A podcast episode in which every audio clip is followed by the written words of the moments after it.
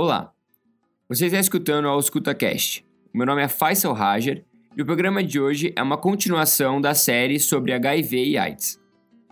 O tema será sobre métodos diagnósticos para o HIV e será apresentado pelo Nicolas Najar.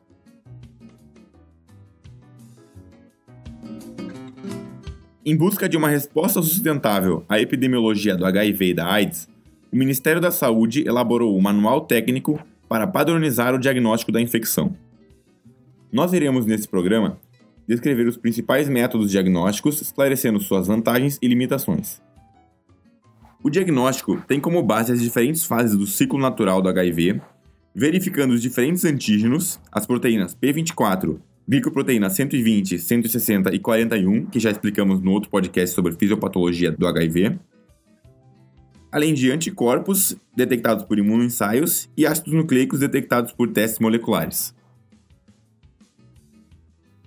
No manual do Ministério da Saúde, existem seis fluxogramas que consistem em duas etapas de investigação. Os testes de triagem, que têm alta sensibilidade, evitando assim falsos negativos, e os testes complementares, que têm alta especificidade para posterior confirmação diagnóstica.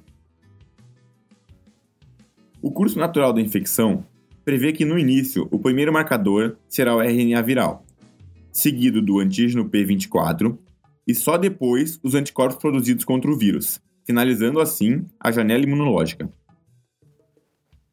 Os testes de triagem consistem nos imunos ensaios de terceira e quarta geração e nos testes rápidos. Os testes de terceira geração são ELISAs, que detectam anticorpos contra os antígenos P24 do vírus. Enquanto que os de quarta geração detectam tanto anticorpos totais quanto o antígeno P24 em si. Uma vez que a concentração plasmática das proteínas virais P24 se elevam antes dos anticorpos produzidos contra elas, os imunoensaios de quarta geração antecipam o diagnóstico em até uma semana em relação aos imunoensaios de terceira geração. O teste rápido, por sua vez, detecta anticorpos e o seu principal benefício é que ele fica pronto em 30 minutos. E além dos testes sanguíneos, ele pode ser feito em testes de farmácia com saliva. Por isso, ele é o melhor teste para ser disponibilizado para a população em geral. Porém, uma de suas limitações é que ele só detecta infecções mais tardias.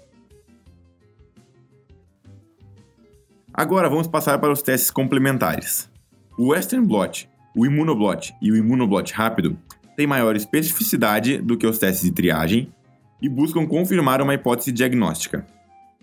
No Imunoblot, um tipo de Western blot, é feita em uma tira de microcelulose, uma eletroforese com as proteínas do HIV.